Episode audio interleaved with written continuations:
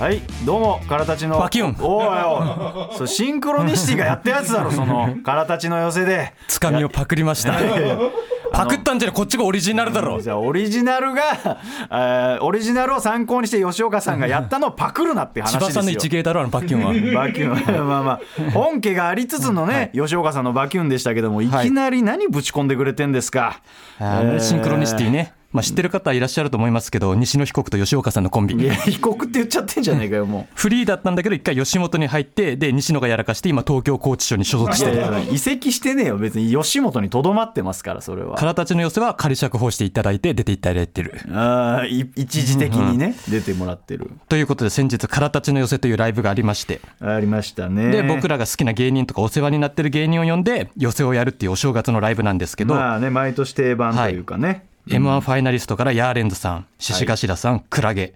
はい。で無限大からは This is パンさんとセッツァーさん。はい。で神保町からインテイクはい。で東京拘置所からシンクロニシいやティ違う。拘置所からではないですね。吉本からでいいんじゃないですか。そしてはい二次元の世界から松崎さんに来ていただきまし いたやいや違う。3次元の世界です。2次元大好き3次元の芸人。ドラえもんとかが乗ってるようなマシーンに乗ってきたんでしょ二次元から。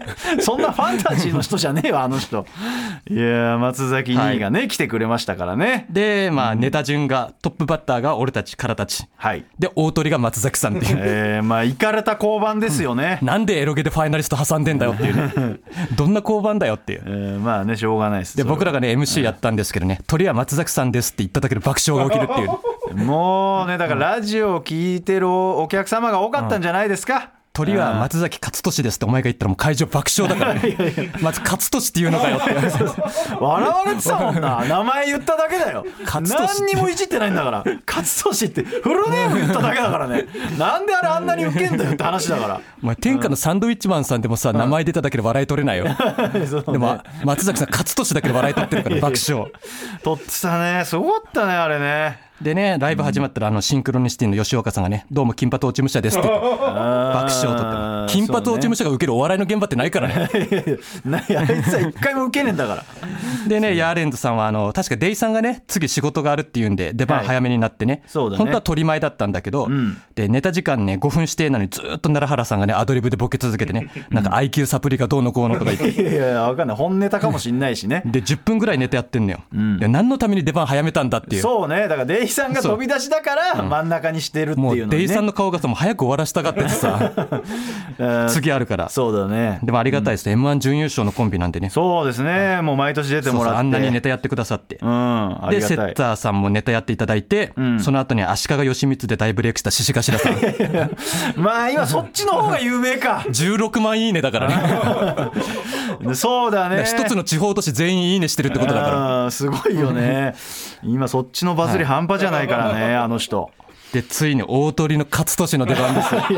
勝利って言うなよ。大鳥の勝利紅白で言えば福山雅治とかと同じポジションだから。ミーシャとか。いやまあまあ俺たちのライブだから別にそれは。ただその俺ライブが始まる前さ、勝利がさあのギンギンの目でお茶のペットボトル握ってブツブツブツブツ言いながら歩き回ってたのよ。いやだからすごい緊張してたらしいよ。いやそれ見たらちょっとやばいなと思って大丈夫か勝利と思ってたんですよ。なんでずっと勝利呼びなんだよ。でそのモニターにねあの、コンビとか名前が出るんですよ、そうね。うんモニターに松崎勝利って出た瞬間もうその日一番の爆笑。黄色い歓声。すごいよな。ななんなの？あの状態。意味わかんなかった意味わかんない。でモニターに松崎勝利って出ただけで笑い取れんだよ。何が面白いんだあの4つの漢字がさ。もうだとしたらもう売れてなきゃおかしいよなあれ。三股またぞみたいなことなのかなその面白面白さで言えば面白ワードみたいになってた、ね、親が真剣に考えてつけてくれた名前なのにさすごかったもんね、いやでどうもって袖からねあの2000年代初頭には絶滅したようなオタクファッションをした中年の肥満児が飛び出してきてさ。言い方悪いなお前。いもうその日一番の拍手ですよ。やわあすごかったよね。そっからはもう誰も知らねえエロゲの名前使って漫談やりやがってさ。ー拍手笑い連発よ。韓国戦艦とかね、鬼畜メもうね俺あれ袖で見ててさ数年前の m 1のミルクボーイさん思い出してさ。いやいや伝説と言われてる、まあ松崎さんもエロゲやりながらミルク出してるミルクボーイですけどね。やばこいつマジで。でもとんでもないいじり方してる。もうほんとさトップバッターの俺らなんて誰も覚えてないぐらいのさあの受け方だったじゃん、まあねみんなすごかったまあ、もんね、正直あの予選の全てを勝利のエロゲ漫談が上書きしたと言っても過言ではないぐらい、まあすごかったね。でその勝利があまりにも受けすぎてさあの、ドーム1っていうところでやったんだけど、隣にドーム2っていうちょっとちっちゃめの劇場があるんですけどそうね。こからも芸人が見に来てさ、ん。なんかめちゃくちゃ誰か受けてるぞみたいな感じで、うん。でまあその芸人さ、大阪の人だから勝利のこと知らなかったみたいで、はい。俺誰なんこの人？誰なんこの人？みたいなこと言ってさ。とんでもない受け方してる芸人が。知らねえデブがさずっとエロゲ漫談やってて爆笑取ってるわけよ。だから俺は言ってやりましたよ。知らないんですか？勝利ですよ知らねえよそれだけ言われても。もっとちゃんと説明してやれよ。見たかお笑いフはい。ァンこれが勝利だよ。俺たちの勝利だよ。何が俺たちの勝利だいい加減にしろよ。散々いじっていじってのお前が急にあの爆笑を目の当たりにしたら俺のもんだと言わんばかりに俺の勝利だじゃないんだよお前。俺は10年前から有吉 AKB 共和国で AKB に肝がられて活躍してる松田勝勝利いやもうなずっと噛んでんな。ずっと噛んでんな大事なとこ。勝利の活躍を俺は見守ってたんだよ。勝利の活躍で言いづらかったんか知らんけど。勝利の活躍。いやもういい。噛みすぎだお前お前らおっせんだよ勝利の魅力に気づくの。どこまでおめえ散々バカにしてたじゃないかお前。魅力に気づくだなんだ今言い出して急に。勝利はもう誰にも渡さねえ。急に囲い出すんじゃねえよお前。い勝利のネタが見れるのは俺たちの寄せだけだから。やいやいやいや年に1回だけ 勝利のネタが見れる。そんな急に囲い出すなよ。別に松崎さんだってオファーがあったら漫才やり行くだろうよ年に1それ回見れる勝利勝利は彦星みたいなもんなんだよ は俺姫と彦星みたいな他の誰の寄せにも出演させねそれは俺らが決めらんないから別に契約してるわけじゃないんでね勝利はね体ちオンデマンドの看板知る男優として専属契約しましたからしてねえよ別によいやなんなら最初に声かけたの俺だからな俺が声かけて出てもらってんだからあそうなんだいやいやそうだよお前は一切噛んでねえだろうえもうもそもそも3年ぐらい出てもらってる3回連続で出てもらってますからねで多分今回が多分一番受けたよないやーそうだね、やっぱりまあラジオの効果もありつつ一番知ってもらってる状態でネタができたっていうのもあるかもしれないね。で勝利もね機嫌よく帰っていったよでその後ねちょっと俺エエゴサしたらね、何件かあの無限大近くのアニメートで野生の勝利が目撃されてます。いや野生ってなんだよ。ただライブ終わった後のオルの勝利だろそれは。渋谷を満喫してたみたいです。ああ俺も見たわ。いやーね俺も時間空いてたからね、誘ってくれればよかったのあに一人で勝手に行っちゃってさあ寂しいよねああいうのね。駆除されないといいんだけどね勝利 あのオタク狩りみたいな感じでさいやさ渋谷で。まだ全然ね明るい時間だったから大丈夫よ。でなんでこんな勝利受けたのにさ空たちの予選の告知動画、勝利のネタカットされてんの？いやいやだからあのだから名前だけ出てたよ。松崎勝利で笑いが起きてるところだけ。そうそう。本人は登場せずね あのサンプル動画みたいなやつね。松崎さんのサンプル動画。いいよ。お前変な笑い方すんなよお前。サンプル動画まあサンプル動画だろそれはさ。はい。うん。他にもいろいろ寄せ出ましたね。あーそうですそうです。でねあのその後クラゲの寄せに出させてもらったんですけど、はい。もうあなた終わりです。やってしまいましたね。うんまあねあの俺らがねいつもネタ始めでね、自己紹介をするんですよね、であなたいつも、えーっとアイドルオタクの前田と、えーアニメオタクのまあ大山ですみたいな感じで入るんですけども、えーこいつがクラゲの寄せで言った自己紹介は、えーアニメオタクの前田とい。うことでね、全てのアイデンティティを失いました。引退です。屈辱的な。屈辱的というか、最悪でした。でその後に、えーなんかまあ俺のね紹介してもそれ入ってきませんよ、はい。ややこしくなってややこしくなって。でその後獅子頭さんの予選にも出させていただきましてね、ここで俺にいいことがありましたよね。はい。えーまあネタやった後そのコーナーがあったんですけどもそのコーナーが「脇田ロト5」とはい。いうコーナーになってまして、まあ、演者が1から50まで好きな数字を勝手に決めるんですこっちサイドが。で決めた数字を脇田さんが言ったら、えー抽選に参加できるっていうのがあったんですよ。で俺は適当に27って書いたら脇田さんが27って言ったの。言ったのね。そう。で俺が、まあ、ビンゴっていうか当選みたいな、ファイナルステージジ進出みたいなそうそうそうそう。でファイナルステージ進出して、そのファイナルステージ聞きたいんだ何の27だったの？お前何を浮かべて27にしたの？いやだ基本適当だけど、まあなんかそのなんかみんなさ、まあ、分かる分かる。そのなんか意味意味ありげな数値とかにしてたじゃん。28でつるっぱげとか、えーっと獅子頭さんのコンビ結成月とか、まあなんか脇田さんに関係ある数字を予想してたっていう、まあ俺はまあだからその27ツナですね。ツナ。ツナ。あーなんかツナって油多いじゃないですか、あー。脇田さん頭ちょっと油多いから、うん我慢汁出てるもん。ね いやいやまあ、そんな感じで、はい。えーまあ、適当に27って言いまして、でその後に抽選ボックスみたいなのがあって、私が見事、えー、5000円。ゲットしましたね。ゲットしたということで、えー、ありがたいねという。ちなみにそれ何に使ったんですか？だからそれなんですけどね。はい。もう私はその5000円をね、握りしめて次の日エロゲ買いに無駄行きました。遣いすんじゃねえクソが。は無駄遣いじゃねえけど、いやー久々に久々でもないけどねエロゲの福袋買ったから、ういやーだけどお前エロゲの福袋だけで56本入ってたじゃねえかエロゲ。いやーね買いまして。いやだからその福袋の中に俺はその作品が入ってたらいいなっていうのがあったんですよ、うん。でも入ってなかったんで、えーもう脇田さんにご報告ですよ、妹と彼女という作品を買いましたと。いうことで、ね、もう抜きましたか？いや抜いてはない。まだプレイはできてないんですけどね、いや俺初めてなんですよ。人の金でエロゲ買うのっていうのが。最高に気持ちいいっすね。えー。えそれはその抜いた時気持ちいいってこと？違ういや抜いた後じゃないよ。だから人の金で飯食うとうまいみたいに言うじゃないですか。みたいなこと俺初めてよ人生で。人の金でエロゲ買うなんていうのは。ええま俺はじいちゃんの保険金で握手券買いまくってるぜ。あいやいやじゃあお前には俺の気持ちは分かんねえよ。ちなみに俺もねその前日か犬の寄せというはい。ライブに出させていただいて、あーのそうそうそう。吉本さん僕は1万円当たりましたから。うんあなたもねそのコーナーでね、あの勝つじゃないけど、ね、一人だけねそう一人だけ1万円もらえますっていうので、あなた1万がね円はい。1万円もらってね。だから今年我々ついてますね。ついてるかもね俺はもうすでにもう桜坂のグッズでもう全部なくなりましたよ。いやいや。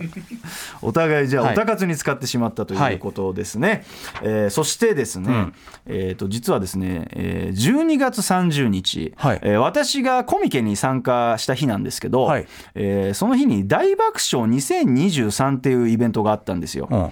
えーそのイベントがこう中川家さんとかフットボールアワーさんとかチュートリアルさんとかまあ、上の人たちが出る簡単に言うとお笑いお祭りイベントみたいなのがあって基本的には若手とかは出てないんだけどそのライブの出演権をかけた戦いのライブみたいなのがあって、まあ、そこには俺たちの同世代とか、まあ、後輩とかが出てたんですよ。でそのイベントが行われた場所が東京ガーデンシアターという場所になってまして最寄り駅が有明駅とか国際展示場駅なんですよ。えーコミケとはあ。最寄りが一緒なんですよ。うん。で16時半にライブが終わる、でコミケも16時半に終わるんあですよ。やばいね。ということでコミケの人たちと丸かぶりでものすごい渋滞に巻き込まれたっていうのがあって、あのなぜか俺がめちゃくちゃ文句言われてあのコミケに参加したオタク代表として俺何組かの芸人に謝罪をするというあまあ、事態があってまあ俺は納得いってないんだけどね、もうあの日最悪だったわみたいな、でそれに巻き込まれた後輩なんか本当失礼だけど、あの本当にオタクって臭いしきついんすねとかあ言ってきたりとかなんか大山さんって清潔な方なんですねとあなんかわかります？あの俺もオタクも傷つけるみたいあなことを言ってたんですよ。でその話をしてた日にですね、あの同じライブに一緒に出るシンクロニシティの吉岡さんがいて、でそこであの吉岡さんと話してたらどうやら吉岡さんもその大爆笑に出てて、うん帰りの電車で渋滞に巻き込まれたんですよ。で俺ももう散々言われてたからあのまあなんか吉岡さんになんか言われるんじゃないかと、んえー思いながら雑談してたらなんかそのオタクの方って謙虚ですよねみたいな。って言われたの。で話聞いてみたらあの吉岡さんがねその帰ってる時にそのコミケ帰りのオタクが話しかけてきたらしいんですよ。うん吉岡さんに気づいたみたいであのファンですみたいな感じで近づいてきたらしいんですよね。そしたらあのコミケ帰りで申し訳ないですけどつってなんかそのだから自分ちょもしかしたらちょっと匂いきついかもしれないですけどみたいな配慮をしてだけど吉岡さんに話しかけたいからっつって話しかけてきてだから控えめでいい人たちですねって言ってくれたわけですよ。でもう唯一だからコミケで、んあの悪口を言わなかった、うんいい子だなと。思ってねじゃあ俺もねあの実はちょっと考えてることがあってその計画についてちょっと吉岡さんにお話ししたんですよ。うん。それがねあの最果ての先生のラジオを撮って、まあ、コミケで売りたいなってお前何やろうとしてんだよ。あのシャープゼロみたいな、えなんかあるじゃないですか。あのアニメとかで、あー。アニメあなた知らないから分かんないか、まあ、あるんですよ、そのなんかずコミックゼロ感みたいな、だからなんか、その俺たちがラジオ撮って、だからその最果ての先生のオリジナル音源、もう、うん。そこ、コミケで買った人しか聞けないみたいなのを撮って売ったらいいんじゃないかっていうので、えーね、そういう計画というかね、そういう願望が。まだ続くのかよてめえ。まだ話してる途中だろうが。まだよ。ここからだったんだよいいとこはいや危ないね。周りの大人がもう目が泳いでたよ。いや俺はまだ泳いでねえよ。ゴールじゃねえからよ。いやだからそのコミケで俺は出したいっていう話をしたら、あのもうコミケで出すんだったらぜひ売り子をやらせてくださいと、もう出す場合はお手伝いしたいですってこれもう言ってくれたんですよ、うんだからそれ聞いたらもうもうなんとかしてこう出すしかないよねっていう話だったんですよ、まあ、あなたに邪魔されたんであれですけど、だからもうこれであーだからもう確認ですよ、もう権利関係とか全部確認して、もうコミケで出店できるようになったら、ぜひぜひ、はい。吉岡さんに売り子やっていただいて、で、これ、番組の制作費に当てられるかもしれないし、ん。我々の給料アップにつながるかもしれないのでね、もうぜひ、あのー権利関係の ご検討いただけたらと。いや、真面目な話ですよ、これは。お前配信聞いてみろ。時空歪んでる いや、俺は真面目な話をしたんだけどね、今日は。いや、だからね、これ、出すのどうかなとは思ったんですよ。池谷さんがアイコンタクトでもうダメだって言ってました じゃあ全部バッサリ切ってくれよ。まあだからまあまあまあでもこれはご報告なんですよ。売り子をやってくれるって言ったから、うん出したかったっていう話ですよ。そして昨日ですよ。いやあんあるんですか？まだ。今編集されましたから。いやでもここの部分はなんとかちょっと使ってもらいたいけどね。そして昨日ですよ、世間がざわつく歴史的な共演が実現しましたね。うん？なんとカラタチとラブスマことラブリースマイリーベイビーがついに同じ舞台に立ちました。ああそうだね。三鷹でのお笑いライブ、いやー一部界隈ではね「あの笑っていいとも!」の最終回。ダウンタウンさんとトンネルズさんと爆笑問題さんが一堂に会した時と同じぐらいの衝撃を与えているとそいうんなにねえよ衝撃今は。回の共演。カラタチとラブスマ同じ空間にいていいんだっていうね。いやいや大丈夫だよ。別に誰がダメって言ったんだよ。でラブスマとカラタチ前でのスリーショット画像も流出しておりましてね。流出だよなお前が上げたやつだろそれ。そうそう。すでにね何組かのラブスマの大きなお友達からラブスマに近づくなとか。お叱りやね羨ましすぎるという羨望のコメントが届いております。ああそうなんですか。警察の方こいつら全員マークしといてください。やお前がマークされる可能性あるからね。い。でラブリースマイリーベイビーはねあの11歳のほののちゃんと12歳の愛梨ちゃんの2人組。そうだね。で、m 1の予選のね動画で話題になりまして、ん。まあ体立ち前田の中では令和ロマンヤーレンズを抑えて m 1グランプリ2023優勝ということで。あなたの中では、はい。っていうことですね。私しんすけさん以来の100点つけてますから ラブリースマイリーベイビーに あーなかなか出ないからね、100点は。で体立ち前田フィーチャリングラブスマのスリーショットの経緯をお話ししますとですね 経緯も何もないでしょ。あなたが撮ったんじゃないですか。俺はね楽屋でトム・ブラウンの布川さんとずっと日向坂の話してたのようん。そしたらほののちゃんのお父さんが来て「前田さん一緒に写真どうですか?」とうん。あじゃあぜひぜひと、そしたらよツイッター見てたら「ラブスマ逃げろ」とかさ書いてる人いたけどさ向こうから来たんだよと。俺別に俺が罠を仕掛けたわけじゃないのよ。なんか。おお前はそこはアピールしたいんだ。お自分から言ったわけじゃないっていう向こうから来たんだと。その俺の周りにさお菓子とかおもちゃとか置いてさ おびき寄せたわけじゃないのラブスそんマをな引っかかんないよラブスマだなんかって近づいてくるのじっと待ってるみたいなさ。いやいやすいや来ないなんだ俺一番距離置いてたんだからラブスマと挨拶だけして変な勘違いされたくないから。あー一応そこは意識してたんですねあなたなりにね。で写真撮ることになって、でラブスマの2人はもうプロだからお父さんに呼ばれたらさ真顔で俺の横来て、写真撮る瞬間だけ可愛いポーズと最高の笑顔してで写真撮り終わったらまた真顔に戻って帰っていったよ。嫌な言い方するね。いやずっとニコニコしてたイメージだったけどね。俺の前では真顔だった。いやいやいやそんなこと言うなよ。そしてラブスマ以外にもう一人めちゃくちゃ可愛い純粋そうなね女の子がいて。はい。その子が実はねほののちゃんのお姉ちゃんで16歳なんだけどそういたよね。ずっと付き添いみたいな感じでね。ラブスマと写真撮った後にその子が話しかけてくれて。うん「あのいつも最果て聞いてます」って。は？え何歳って言いました？16歳です。あの聞いちゃダメです。こんなイカれた下ネタラジオをさあんな純粋そうな女の子が聞いてんだぞ。ギャップ萌えフ ギャップ萌えじゃねえよお前。いや大丈夫なんですか？本当に？それ本いやいやお前にもお前ずっと言ってんそれ嘘だろって俺本当に言ったんだか当いら。やいやいや嘘でしょだからそれは。だから冗談じゃないの。めちゃくちゃすごいから。いや冗談で言わないよあんなこと。いや16歳の子が本当にこのラジオ聞いてくれてんの？朝ドラとかに出そうな子なのよなんかその純粋そうなそうだね。ほののちゃんお姉ちゃん。かというか。で最後舞台上でさ全員で写真撮る時も、ほののちゃんのお姉ちゃんその前田さんの隣に来ますって言って。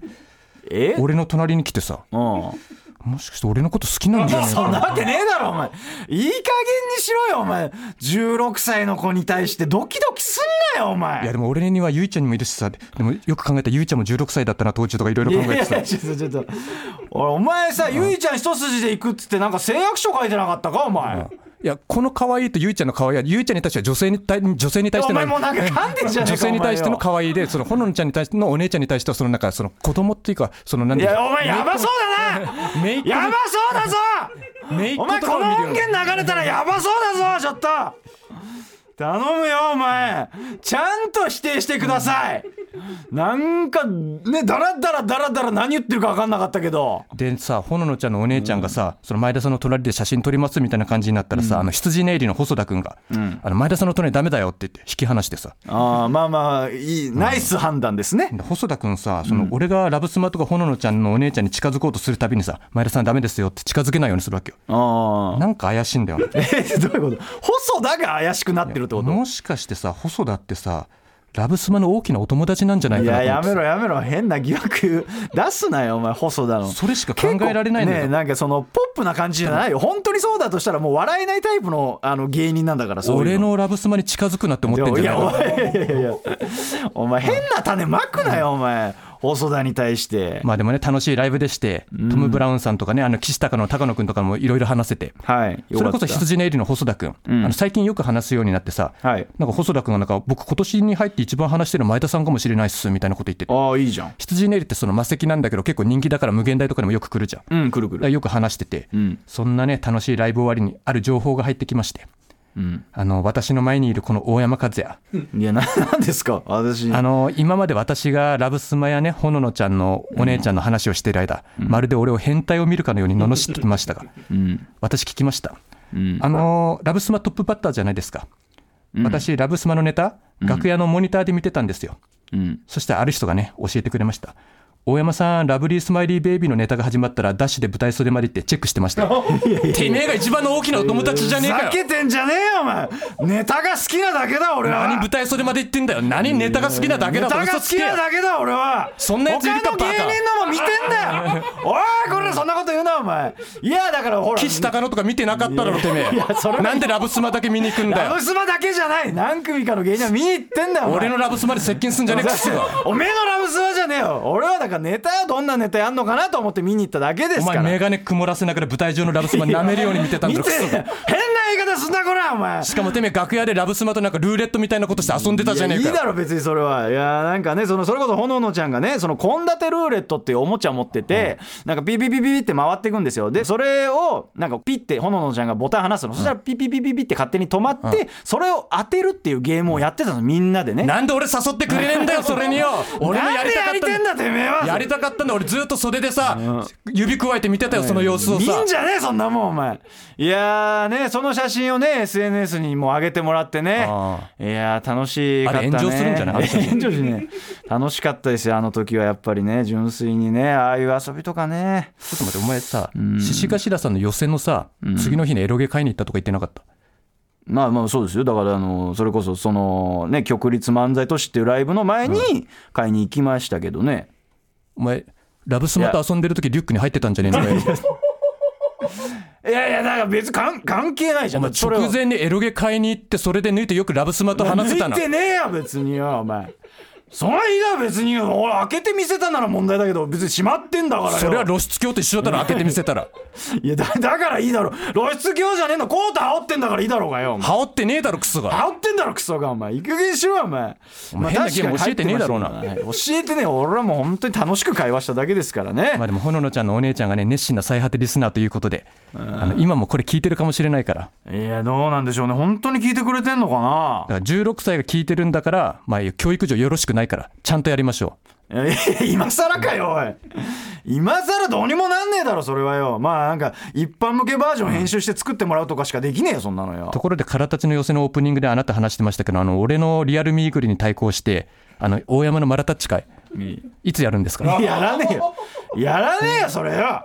俺じゃねえよ。なんか SNS で誰かがつぶやいてたのを公式ツイッターが拾ってちょっとやりますかみたいなこと言ったらもう IKEA さんがマジレスで風営法に引っかかりますっていう なんかやってたやつだろそれやるわけねえだろそんなことこの間さ俺のオタニュースでさなんかアイドルの握手会でアクリル板越しでアクリル板の下に開けられた穴からゴム手袋をした押した握手するっていうニュースがあったじゃうん。んそのスタイルですか？あの大山のなんで俺がアクリル板くり抜いてお前チンポからコ出さなきゃいけねえんだよお前。アクリル板越しにさ下をくり抜かれてそっからゴムつけたお前のチンコが出てきた。お前さ勃起しねえと出ねえじゃねえかよお前。なんで俺がそんなことしなきゃなんねえんだお三鷹のライブでチャンピオンズと一緒だったじゃん。以上だねマラタッチ会でさちょんとすんなよ。殺すぞてめえお前演者を巻き込んでお前。細田なりチャンピオンズなりお前。お前に言ってほしいね。ちょんとすんなよ。絶対言わねえからな。だからさ今さお笑いファンの中でさ顔ファンがどうのこうのっていうのが話題になってんのよまあその芸人さんのそうそう芸人さんに対して顔ファンはいいのかみたいな。あお前もマラファンとかつくんじゃね？え あ俺の形が良くてみたいなってこと？つくわけねえだろエフランチンコが。おいやめろお前。てめえがそうやってエフランって言うから俺が誘発されていらんこと言ってんだよお前よ。俺は S ランチンコだからな。ワールドクラスだなんかある意味ちっちゃいにも取れるぞお前。その S って。偏差値で言えばオックスフォード並みだから。そんなわけねえだろ。お前ちっちゃいだろどうせお前よ。ちっちゃくねえよ器もチンコもちっちゃいてめえはよ。クソ。がはいそれでは参りましょう。はい N93 からたちの最果ての先生。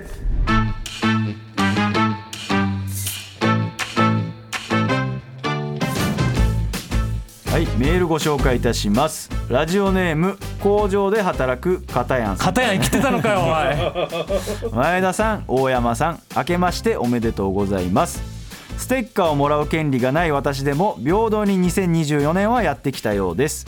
1月4日から工場での仕事も始まり1月6日も仕事なのでリアルタイムでは見られませんがからたちの寄せを配信で見させていただこうと思います、マジカルラブリーの寄せは3年連続で配信で買っていましたがそれ以外の寄せはからたちさんが初めてなので今から楽しみで仕方ありません最果ての先生が2024年も楽しく続きからたちの知名度もどんどこ上がってくれたら嬉しいです。今年も楽しいラジオをよろしくお願いします。ということでねあのしっかり あの生存報告はしてくれたということですね。毎週送ってこいということに対して、えー送ってきてくれたということなんですけどもね。片やんのレギュラーコーナーとか作れないですかねなんか中継とかでさなんかそらジローみたいな感じでさ「木原さん片やん」みたいな。なるほどね。いやでもどうですか、これ、普通オタで採用されまして、一応、普通オタでもね、番組ステッカーっていうのはもちろん差し上げてますが、今回、もらえない、もらえないって言ってましたけど、もういい加減ですか、どうですか、片やにステッカーというか。片やにステッカーあげちゃう。あ。あげます。いやいやいやいや、珍しいね、あなたが。はい。そんな、じゃあ、もう片やんはステッカー。はいス。テッカーあげます。ステッカーあげちゃうということで、えーじゃあ片山もねステッカーゲットということで、ありがとうございます、えー番組の感想や普通にオタクなメール普通オタお待ちしています。アドレスは最果てアットマーク TBS.CO.JP です。メールお待ちしてます。最果てのオタニュース。えーこのコーナーはですねダブルオタクである我々大山と前田が最近気になったオタクトピックをニュースとして紹介し考察していきます。それではまず最初のニュース相方お願いします。はい。TBS「ザタイムに出演している桜坂46松田里奈ちゃん。お正月に TBS に両親を招き「ハリー・ポッター」の前でポーズを取る両親の写真を公開。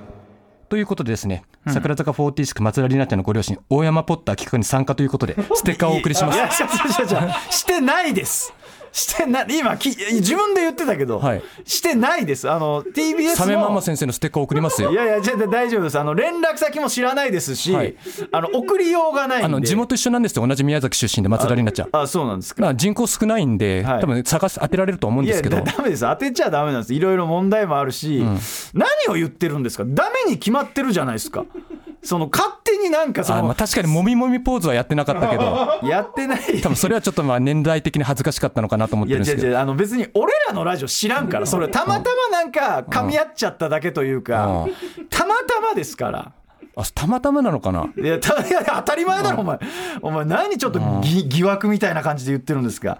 残念ながらそれはたまたまですねえーということでじゃあ残念だな。残念ですね、えー私のオタクニュースいきましょう、えースミー新作「ラブピカルポッピー」発表と、えーいうことになってましてこれがスミーっていうエロゲのブランドがあるんですけど、15周年と、えータイトル出荷本数15万本突破記念で制作されるエロゲなんですけども、えーとねまあ、自分の家が燃えた主人公がひょんなとこから女子寮の寮母となって、まあ、寮生たちのお世話をしたり併設されたクレープカフェの店員もこなしつつ、まあ、24時間女の子に囲まれた生活をするっていうまあなんていうんですかね、まあ、エロゲとかではよくあるまあなんかハーレムシチュエーションで、うんまあ、女の子と仲良くなってってまあいろいろ。ね、していくっていうのがあるんですけど、えーっとね。調子崩してる？いやカットされてますよね。カットされ仕切り直しでやってっから今。邪魔すんなよこら！俺が今調子取り戻そうとしてんのに！あのくだりだって俺普通のことしか言ってないから。笑い取り言ってませんから。ご報告だから 俺ちゃんとねあそこのガラス越しに池谷さんの表情が見えるようになってるからさ。いやよ。俺がさ喋ってる時に何してくれてんだよ お前よ。だから受けるとかじゃないからもう俺の展望話してんだよあれはよ。いやあの時はもう池谷さんがもうダメだっていう。ダメとかねえんだよあれによ。クソがいやだから、まあ、あのよくあるエロゲの定番のシチュエーションなんですが、えー私はねよく公言してる通りあのシナリオゲー重視タイプなんで、はい。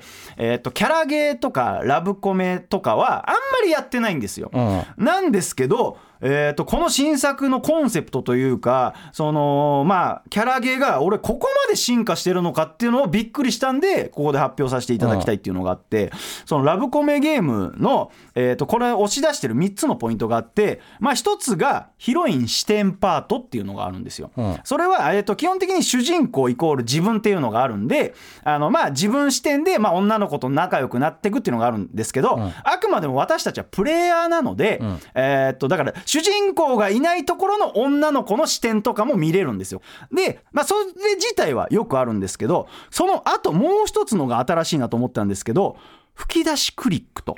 いうものが存在してましてこれがどういうものかと言いますとテキストとは別にその女の子の上に吹き出しが出るんですよ。でそれをクリックするとヒロインの本音が表示されるっていう機能がうん。新しいんですよ。わかります？ここで今俺とあなたやり取りしてるじゃないですか、ん。当然俺はあなたの考えてることはわからないわけですよ。なんですけどもうこう時代ですよ。もうストレスフリー。今女の子が何考えてるか知りたいって人もいるんですよ、だからここの上に吹き出しが出て、それをクリックすると女の子の気持ちがわかるってあいうー。作品なんですよ、ね、じゃああなたのこと好きだよって言ってても本当は嫌いだけどねとかって言ってるってこと？いやだからあのまあい言ってることはそうだけどそれ出ませんよ、それラえもうこれはラブコメなんで。だだけどその時の本音じゃねえじゃねえかよ。本音のが出るんだよ。だからとにかくストレスフリーを目指してる配慮があるっていうのと、え3つ目がですねあのヒロインとの疑似エッチができると。そもそも疑似エッチだろ。エロゲっていうの。いやちょっと分かってないなこれは。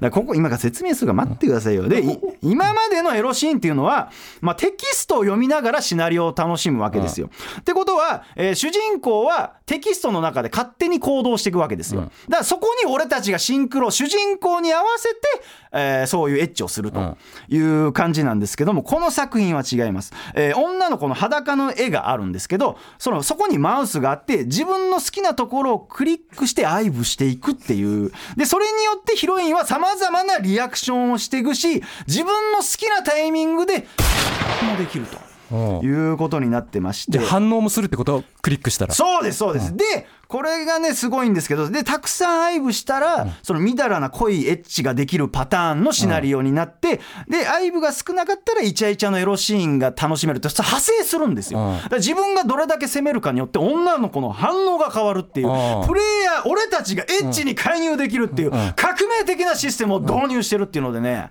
これが言いたかったんですよ。ほぼセックスしてるっていう状態です俺たちは。ついに俺たちは童貞が卒業できると。俺たちは童貞じゃなくなるんだと。もうみんな公言していいぞ。俺たちはやりちんだと。風俗行けやバカが。もう言っていいからな俺たちはというのでもう進化進化を遂げてると。ここまで熱いエロゲ出たのかと。もうラブコメでゲームで俺もねちょっと対象外じゃないけどあんまりやらんかったけどちょっとこれは興味出てきてやってみたいなって思ったんですよ。なんかさ風俗で童貞卒業した人ってバカにされる傾向あるけどさお前それ以下だよねエロゲでおいこらエロゲで俺たちをバカにすんじゃねえお前エロゲで童貞卒業するってなんだよエロゲで童貞卒業ってなんだよエロゲで童貞卒業で俺たちの世界は童貞卒業認定だよお前俺たちにはもうその権利があるんだみんな童貞卒業だお前よし本当の意味での素人童貞だよあーもうねいよいよだぜ、うんえー続いてのコーナー参りましょう。2軍3軍。はい。えーあなたが思う2軍と3軍の違いを送ってもらいます。はい。ラジオネーム不健康運動さんからですね。一人でお昼ご飯を食べるのが2軍。あの子いっつも一人でお昼を食べているよねと陰口を叩かれるのが3軍。もちろん実はということで。まあ不健康運動はまあずっとぼっち飯をしているということでね。だからまあねまあ分からんでもない。だからこういうのでね。ら実際の不健康運動見たことあるからね。よりリアリティ感じるよな。そんなこと言うなよお前。だからまあ便所飯って言葉あるじゃないですか。便所飯が似合う女だったぜ。そんなこと言うな。やめろ俺がパスしたみたいになんだろ。今の時代に炎上しそうじゃねえか。やめろよお前。そんなパパス出したみたいになんだから俺がよ。それよりかさ不健康運動さ、X を閉じてなんか俺に変なエロゲ進めてきたんだけどさ。あそうなんですか？なんか炎の腹ませ父取るマイスター学園 Z っていうエロゲ進めてきたああそれ松崎さんが好きなタイプの抜き毛だ。もうなんだこいつと思って。なんだこいつじゃないよお前。便所で飯食ってろ。おいそんなん言うなよお前よいやーでもそうですよね。だからオタクでねまあ俺なんかだって学生の頃とか一人でご飯ほとんど食べたことないですからね。あマジで？あななんなら俺芸人になってからの方が一人飯多いですから。あお前あいつも無限大ホールからねどっか出て行ってね 一人で食べて帰ってくるよいや馴染めないからさ。本当今残ってる芸人っていうのはねもうエリート集団なんですよ、で私なんかもう3軍なんでね、あのなかなかまだ馴染めてないっていうのが珍しいタイプなんですよね。なんで13年目で馴染めねえんだよ。おめえも馴染んでねえだろうがよ。何やお前は馴染んでるみたいに言ってるけどよ。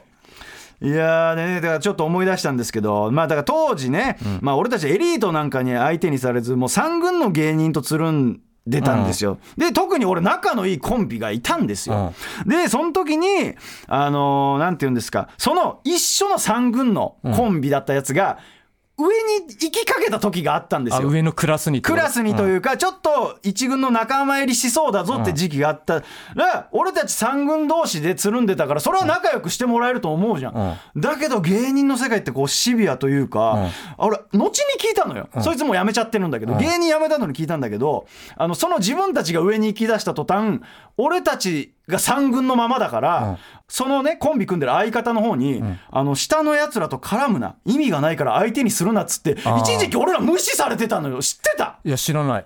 ああお前もそれすら知らされてない、うんうんそうだろ俺すごい悔しい思いして、まあ、結局そいつ落ちて戻ってきたからさああれなんですけどまあだから一人でもねいいと思いますよ。えちなみに誰？いやそあまあ別に言ってもいいけどだから。笑うなヘラヘラ入れてくださいね。もうやめてるんで。うん。これはもうね入れてください。はい、はい、では続きましてえーラジオネーム口先だけの土三流さんからですね、えー学校で面識があって告白するのが2軍。面識がないのに突然告白するのが3軍。実話です。なんでみんな実話ですってつけてるのいやだから俺たちが促したからじゃない？あの実話で送ってきた方が採用されるってまあじ現に採用されてるわけだからまあいいんじゃないですか。まあでも基本アイドルオタクはね面識ないのにいきなりその子の握手会って告白してるわけですから。まあまあでもそれはちょっとさボケというか冗談にもなれるじゃない。その安牌安牌じゃん。安牌ではね俺たちはみんんな真剣に告白しに行ってんだよ。だとしたら問題だよお前。イベントでやってんのによ。エロゲで童貞卒業するやつが何言ってんだクソふざけんじゃねえよ俺たちは童貞卒業できるこっちは実際に会いに違行って告白してんだクソだだから危ねえんだろうがよなあ分別もついてね俺たちは分別ついてんだよお前いい加減にしろよお前しかもまだ学校は剥がしがないだけマシですよ。いやそんなこと言うなよ。お金も払ってねえし。えーまあでもね面識がないのに突然告白するのなんか一軍じゃないですか。普通できなくないですか？いきなり告白なんて。ああだできないでしょまああなたたちの話聞いちゃうとまた別ですけどね。確かに一軍はどうなんだって感じなのかな。なんか一軍はなんかもうノリでやっちゃいそうじゃない？なんかボケみたいな感じで。まあ振られたら振られたでなんかさ「ええ冗談冗談」みたいななんか言いそうな感じというか。それ二軍。それ2軍ですかね。いやーねもうねこれちょっと一個思い出話していいですか、思い出話。あのー。ネバーエンディングストーリー。いやお前お前もうその名付けてんじゃねえぞこらいや別にそういう話じゃねえよお前。が剣道部だった頃の話じゃない違う違ういやあれはエロゲの世界で剣道部だったっていう話で。実際俺剣道部じゃねえよお前。なんか誤解してるやついたけどよお前。英語部だっけ？あそそれ中学の時だあなそんなん言うなお前。俺が英語部の話は。ねあのね高校生の時ね俺結構あのなんていうんですか少し女子にからかわれるタイプの、あの男子生徒だったんですよ。今もですけど。いやいや違う違う。ままあからかわれてたんですよ、でその中の一人の子なんかねもう結構絡んできてもうからかわれる女の子いたんですよ、でこれね俺の高校が珍しいんですけど、こう3年間生徒も担任もクラス替えがないっていう学校だったんですよ、うん。一切ねだから同じまま上がっていくみたいな感じで、えーでその時にあの3年の時かなその担任の先生に言われたんだけどその俺散々からかってきた子がなんかお前のこと気になってるらしいぞって急に俺言われてでそれを言われたら急に思い出して確かになんかすごい俺絡まれてるなみたいな、でちょっと俺も意識しちゃうというか、そう言われたから。なんだけどやっぱ俺ってオタクだからさ、でしかもその子がちょっとヤンキー寄りの子だったのよ、で怖くなっちゃってそれ聞いた瞬間、ちょっと俺が少しずつ避けるようになって、そのままその学校を卒業してもう何にもなく終わったんですよ、えーだからねあの正直そこでもし先生の差し込みがなかったら、もしかしたら俺何かあったかも。俺先生に言われて意識しちゃったから、何もなかったらもしかしたら俺そこで付き合ったりとかして、もうそれ群馬だから、俺もう東京出てこないで芸人とかもやってなかった可能性あるっていうそんぐらい運命の分岐点だ、だからもうその恋愛シミュレーションゲームにおけるね分岐点をそこに感じたっていう話ですよ。どこにオチがあったんだよクソは オチだろ今のが。いやでも本当にねだから一つでもう変わるっていうことなんですよ。そこで俺幸せな家庭築いてた可能性もあるっていうね。群馬でね。群馬で。そう、えー続いてラジオネームブスダ3日でなれろさんからですね。ブスミだえーあなたが略してるやつね、えー女性のラジオリスナーにオチのない日記を DM で送りつけるのが2軍、えー女性のラジオリスナーにの写真を送りつけてしまいさらされたことのある片山は3軍と。おい片や何やってんだよこいつ。いやーどうなんですか？これは創作っいやてこと？創作ではないでしょ。俺それだったらさブスだ3日でなる訴えられてもいいと思うよ。こんな創作されてるんだったら。だ本当ってことだよ。いやーどうなんでしょう？いやだってだだとしたらこれ片山がやばくない？いややばいよ。でお前勤務先の工場先教えろよ いやどうなんだろうねこれ片やん。しかもねブスダ3日になれるのにだいぶ刺されちゃってるよね、これが事実だとしたらさ。実家の住所も教えろよ片やお母さんいい年だろもう。泣くぞ。どうどうなんでしょうねこれ片やんだからこれこそ普通オタで送ってほしいよねその弁明があるんだったら。女性のラジオリスナーだろ？うん、そうね。だから論論理赤ちゃんとかじゃないだろ 女子高生のね、ブスダ3日でなれろに送ったわけじゃないってことよね。これ第三者よね。他のリスナーに送ってるっていう。だからブスミが何かの情報を得たってことでしょ。いやこれだとしたら片やんから得るしかなくない？いやだから片やんが言ってんのかな？片片やんが送った人が。よああ送った人が、いやいやだとしたらそんなやつのメール採用すんなよお前よ。危ねえな片やのメール採用してたらよ。これ二軍三軍だよな。恐ろしい男ですよのコーナーじゃんコーナー違いにも程があるじゃねえかこれお前。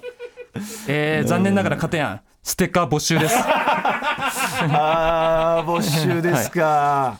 はい、ということではいようやく皆さんがね、えー3軍であることを自覚して、まあ、実はあのメールが届くようになってきましたので、まあ、この調子で投稿お願いします。アドレスは最果てアットマーク TBS.CO.JP です。メールお待ちしてます。はいエンディングです。今週もいかがでしたでしょうか？ということになってます。はい。いかがでしたか？大山さん。いやいかが？いかがっていうのはどういうことですか？別に今回に関しては俺何にも傷ついてないからね。あもしかして編集されてると思って？編集とか関係ないから。別に俺は報告をしただけなんで特になんかその全力でふバット振ってないというか。あのーこれ始まる前にさ話し合ってる時に池谷さんが「近々一回滑り会みたいなのやりたいんですよね」って言って「まあ2週間後3週間後とかでいいんですけど」って。まさか今日だとは思わなかったよふざけやがって。使われてねえから それ知らねえけど。だからあの後半の部分だけ使っていただきたいの、あれは今後のためだから、後半の部分だけ使ってください、他は前半もう他はもう軸歪めてもらいやってもいい。歪め歪めなくていい。歪めなくていいけどあそこの報告だけは使っていただきたいっていうのはありましたね、えー元気なくなるよ。元気なくなるぜ俺はよいやしかし、俺はまだ一個どうしてもこれは報告しておかなきゃいけないことがあるんだよ今日はよ。いいですか、えっ、と石仮面ですよ。石仮面が 石仮面に頼るなよ。いや頼ってんじゃねえよ。報告があるっつってんだよお前よ。いや石仮面がねこうラジオ聞いてないと思ってこのラジオで結構話してたりするじゃないですか。でそれを話してってえー成果分かりませんけどめっきり DM が減ったっていう話を私はしたじゃないですか。で原因の一つにシャープ37のサムネがあるんじゃないかと。やっぱあれきっかけで聞かれてうん。いじられてるってなってあまあ DM が来なくなったのかとか。まあまあ俺はすごいいいやつだし仲良くやっていきたいっていうのはあるわけですよ。ただあー今回もですね DM でよくやり取りしてたのが、来期のアニメのおすすめアニメこれですとかっていうのが、えーとまあ、まだ来てないという状態になってます、えーそしたらですね、えーとまあ、メールでも採用されてました。不健康運動が表で俺に来期のおすすめアニメを布教してくるっていうのがあったんですよ。ああだから俺と一緒だよね。うん、だからおすすめアニメ。ロゲを進めてきたんだけど。そうそうおすすめアニメを布教してきたんだけどその文面にですね、一言あの石仮面に代わっておすすめしましたっていうのを添えてたんですよ、えーそしたらですね、まさかの石仮面がそれを見てたらしく、あれ？石仮面って自分のことかと。気づいちまったんだよついによ。てめえ石仮面と俺の友情壊す気かと。なあおたさの姫よろしく男の間に入って友情壊しにかかってんだ。今あいつはよだからこれのおかげでですよラジオ聞いてないってことは判明したんだけどこれでラジオ聞かれる可能性が出てきちまったんだよ。お前おめえ壊れたらどうするつもりだ。石仮面との友情が。友情ブレイカーかてめえは。やっていいことと悪いことがあんだな。お前お前よ石仮面の話絶対外さねえな。誰が石川の話外さねえ。いい加減にしろよお前俺が今真剣に喋ってんだな！おめえ石仮面と俺の友情壊れたらてめえがなんか取り持てよお前。今度から知らさねえけどよ！今度からさ石仮面に作家に入ってもらう。なんで入るんだよお前。ザギャーってよ。健康運動マジ消すいてもらうからな。なんで入るんだっておめえの調子を上げさせるためだよ。ふざけんじゃねえよ。俺は常に調子いいんだよお前よ不健康運動マジでいい加減にしてくれよっていうのでね石川面と俺は仲良くやってきてんだよお前よふざけんなよ俺昨日もな駅までついてきてない石仮面俺たちの出待ちしてね。いやそうだからそれがあったせいでさあのー今まで言われたことなかったのに「ラジオ聞きます」って言われてんだよ。不健康運動いい加減にしろ。よあいつに聞かれちまうだろこのラジオ。あいつの話もうできなくなんだろこのラジオでマジで許せねえ俺あいつのこと。多分喜ぶぞ石仮面は喜ばないよ。お前言わ言われたんだろ？なんでいじったんですかってライブでいじって。あ怒るメンタル弱いんだよあいつは。俺は分かるんだよあいつの気持ちが。あ。いつはいじられちゃいけねえ人間なんだよ。あいつの気持ち分かるんだやっぱ。分かんだよお前。あいつも俺もメンタル弱いからな。あいつもメンタル弱いんだよお前よ。俺は石仮面と喋ってんだよずーっと今まで。5年も6年もね出待ちとかして。完全な親友じゃねえかよ。いやもう駅まで一緒に帰る。もう俺もちょっと好きになっちゃってんのよ。いやだからさ石仮面は優しくいじるのはいいのよ。強めにいじると折れちまうからよ。最近だって吉本の劇場来なくなってんだかああいじられて？らいじられてか分かんないけどねいやだから結構他の芸人がいじったりすんのよ。なんか変なやつがいるみたそいうななのよその吉本の劇場悪いのよ。なんかねまあそういじったりするっていうのもあっいやて今日もねちょっと俺らライブ出てきたけど変なおじさんいたじゃん。その立ち上がったり拍手したり。俺らもどうも空立ちですって言った時なんか話しかけて拍手してきたり、はいはいはい。ああいう時ってやっぱ結構いじるじゃん芸人、はいはい。で石上もああいういじりをされるじゃん、まあまあまあ。傷ついてこなくなったってことでしょ？いやだ分かんない。あーだからすねそのね来てくれたやつも外ライブだったじゃないですか。うんだ外ライブで出待ちしてくれてた。うん。まあまあもしかしたらね吉本の劇場が出待ちできないっていうのもあんのかもしんないけど最近ね吉本の劇場に来る頻度めっきり減ってんだよ。いやだから吉本の劇場に来たら出待ち禁止だからお前と一緒に帰れないってことでしょ？いやでもほら別に今まで見に来てくれてたのよ。来なくなってんのよ。不健康運動のせいだろうがそんなもん。お前なんか石上と中学生みたいな恋愛してんじゃねえかよ。恋愛はしてねえよお前。終わって劇場出て出待ちしてもらって一緒に帰るみたいなさ。いやー許せないからね不健康運動は。なんかしらなんかその責任取ってもらわないとさあいつが気づいちまってんだからさ許せないよ俺は。なんだよこのプラトニックなラブは。いや恋愛じゃね石仮面とお前の。え 何が石仮面と俺のプラトニックな恋愛だよ。恋愛じゃねえよお前。石仮面との恋愛をさ小説に書いてくれよ。で書くわけねえだろお前。飯島愛以来の大ヒットになるかもしれない。やるわけねえなプラトニックセックス。やる。出すかそんなアもん。ニオタ版。出しませんなんでねあの優しく見守っていただければと思います、えー番組の感想やネタは最果てアットマーク TBS.CO.JP までお願いいたします、えー採用者全員にサメママ先生がイラストを手掛けた番組ステッカーを差し上げます、送り先の住所もお忘れなく。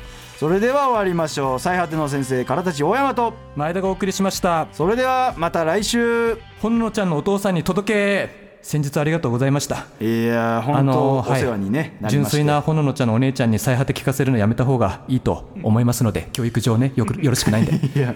やめさせてください。えーそあと石仮面にも届け。それだけは届かないでほしこれからも大山と仲良くしてやってくださいい。いやよろしくね「